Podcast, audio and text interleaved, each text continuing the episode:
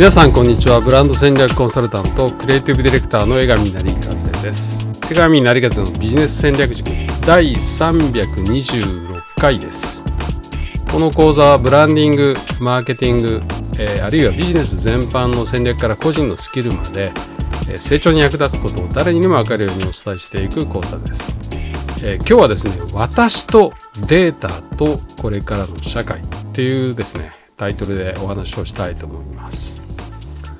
えー、今ですね、現金のいらない社会が近づいています。これはまあ皆さん実感すると思いますけども、私もですね、そうですね、コロナのせいもあったかもしれませんけど、ここ本当に2、3年、キャッシュというか現金を使う機会すっごく減ってます。多分支払いの6割か7割ぐらいはもう、えー、何らかの形で、えーと、現金を使わない形で、えーと支払ってるってことですね。でちょっと古いんですが2021年のキャッシュレス率の国別ランキングっていうのがあるんですけども、えー、とこれでいくとですね世界一はあの韓国ですね、えー、と94.7%で中国が、えー、60%次にカナダが62%オーストラリアが59%でシンガポールが57.6%、えー、スウェーデン48.9アメリカ47っていうふうに続いていくんですけども、えー、日本は、えーと、ちょっと45年前よりはあのだいぶ上がってきたんですそれでも30%弱ぐらいなんですね。あのドイツがヨーロッパだと低いんですけど17.9%ぐらいで低いんですけれどもまあ主要先進国よりは下っていうのが日本のキャッシュレスキャッシュレスのですね、えー、実情です。で全体にアジアが世界のキャッシュレス取引のですね半分を占めていて4分の1がヨーロッパ。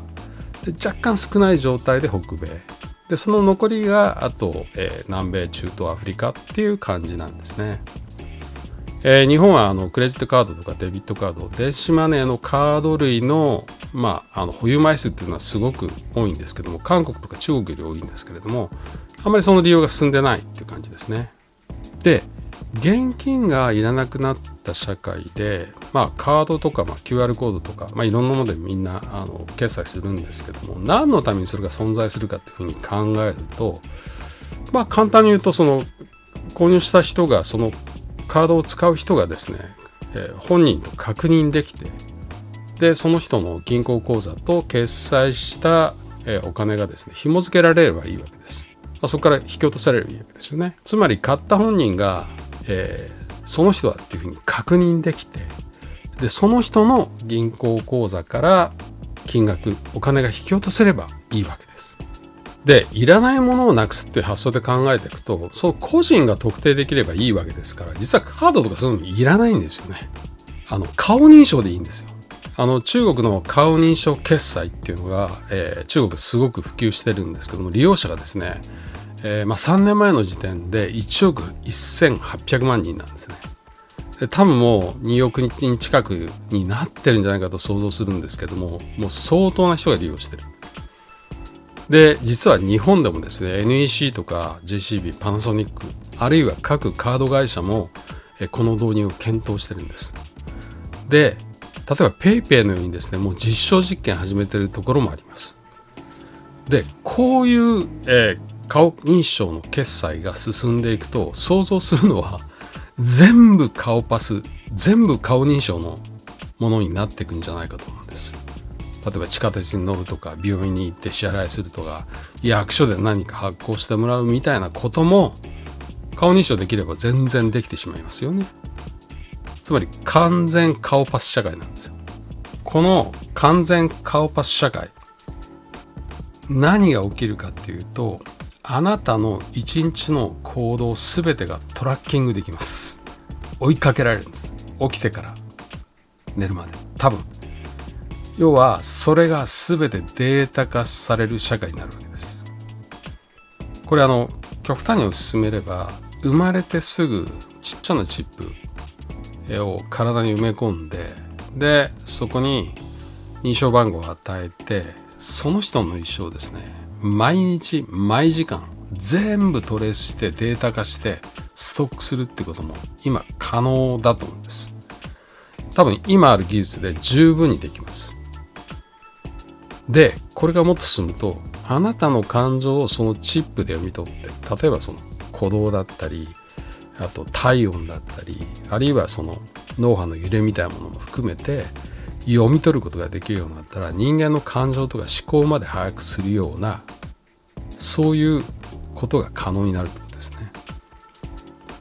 えー、多分ですね何億人もの行動とか感情とか思考をデータとして把握することが可能になるんじゃないかと思います。これあの浮気できないですね。ちょっと別の人にワクワクしただけで分かってしまうっていう。まああの便利なのかどうか分かりませんけれどもあのこれ何にも感じない人間だったらあのいいかもしれないです。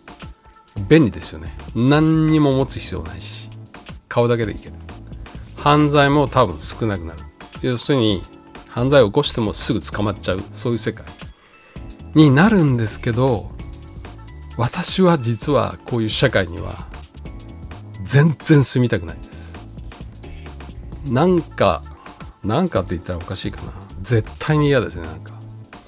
犯罪が予防できないとしてもどんなに便利でもなぜかそれそこに自分があるのかっていう気がしてしまうわけです。あのジョージ・オウェルっていう作家さんが随分前にあの1984っていうあの小説を書きましたけどもこのこの世界なんですね。完全監視社会。あのテクノロジーの便利さの極っていうのは多分自由っていう側面から見るとある意味不自由の極致にもなります。もう引用の因が極まった状態。この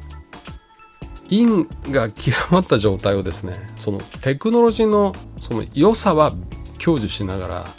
私たちが人間らしく生きていくにはどうしたらいいかっていうこれを多分考える必要があるのかなってそういう時代に差し掛かってんじゃないかと私はちょっと考えています。まあ、あのヨーロッパでも知られない権利とか、まあ、把握されない自由みたいなものを確立するっていうことがもう進んでいますけれども実際にこのこういう技術とか法律が必要になるんじゃないかと思います。あのまず必要なのは監視状態をモニターするつまり監視してるシステムを監視するシステムが必要だってことです。なんか追っかけっこみたいですけど。で何を言いたいかというと自分のデータをどう扱うかっていう権利はこちら側にある自分側にあるっていう仕組みを作らなければならないと思うんです。え、データ主権を取り戻すというふうに言ってもいいかもしれないんですけども生身の自分もデータとしての自分も全部自分だよとこれ自分なんだっていう何て言うんですかねそういう人間観とか権利観っていうのを作らなきゃいけないんじゃないかと思います。えー、今後っていうかもうそろそろ始まってると思うんですけど人間自分の全部ですね例えば遺伝情報からえ、ー、と今の時点の体温とか血圧とか血糖値とかあるいは各臓器の状態とか生体情報これもデータとしてリアルタイムで見れるこう分かる時代がもうすぐそこに来てると思うんですよね。ということはさっきのトラッキングの技術と合わせると自分の行動とかとにかくその状態全部がデータ化されるってことを考えなきゃいけないで。この全てを自分の資産自由に扱う権利っていうのをですね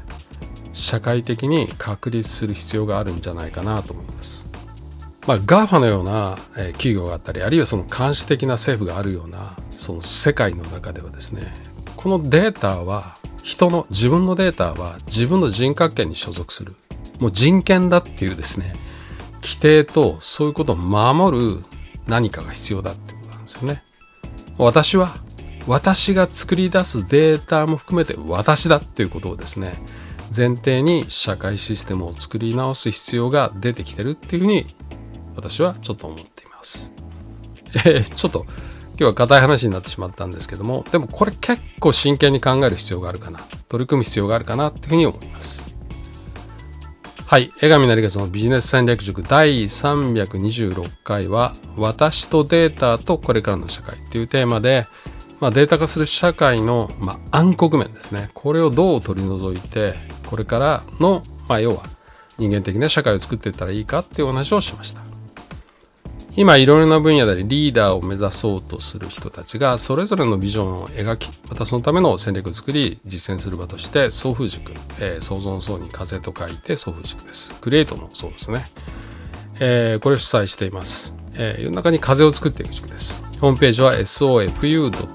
kyo sofu.to kyo を入力するかもしくは漢字サムリ送風塾で検索できます。ではまた次週お会いいたしましょう。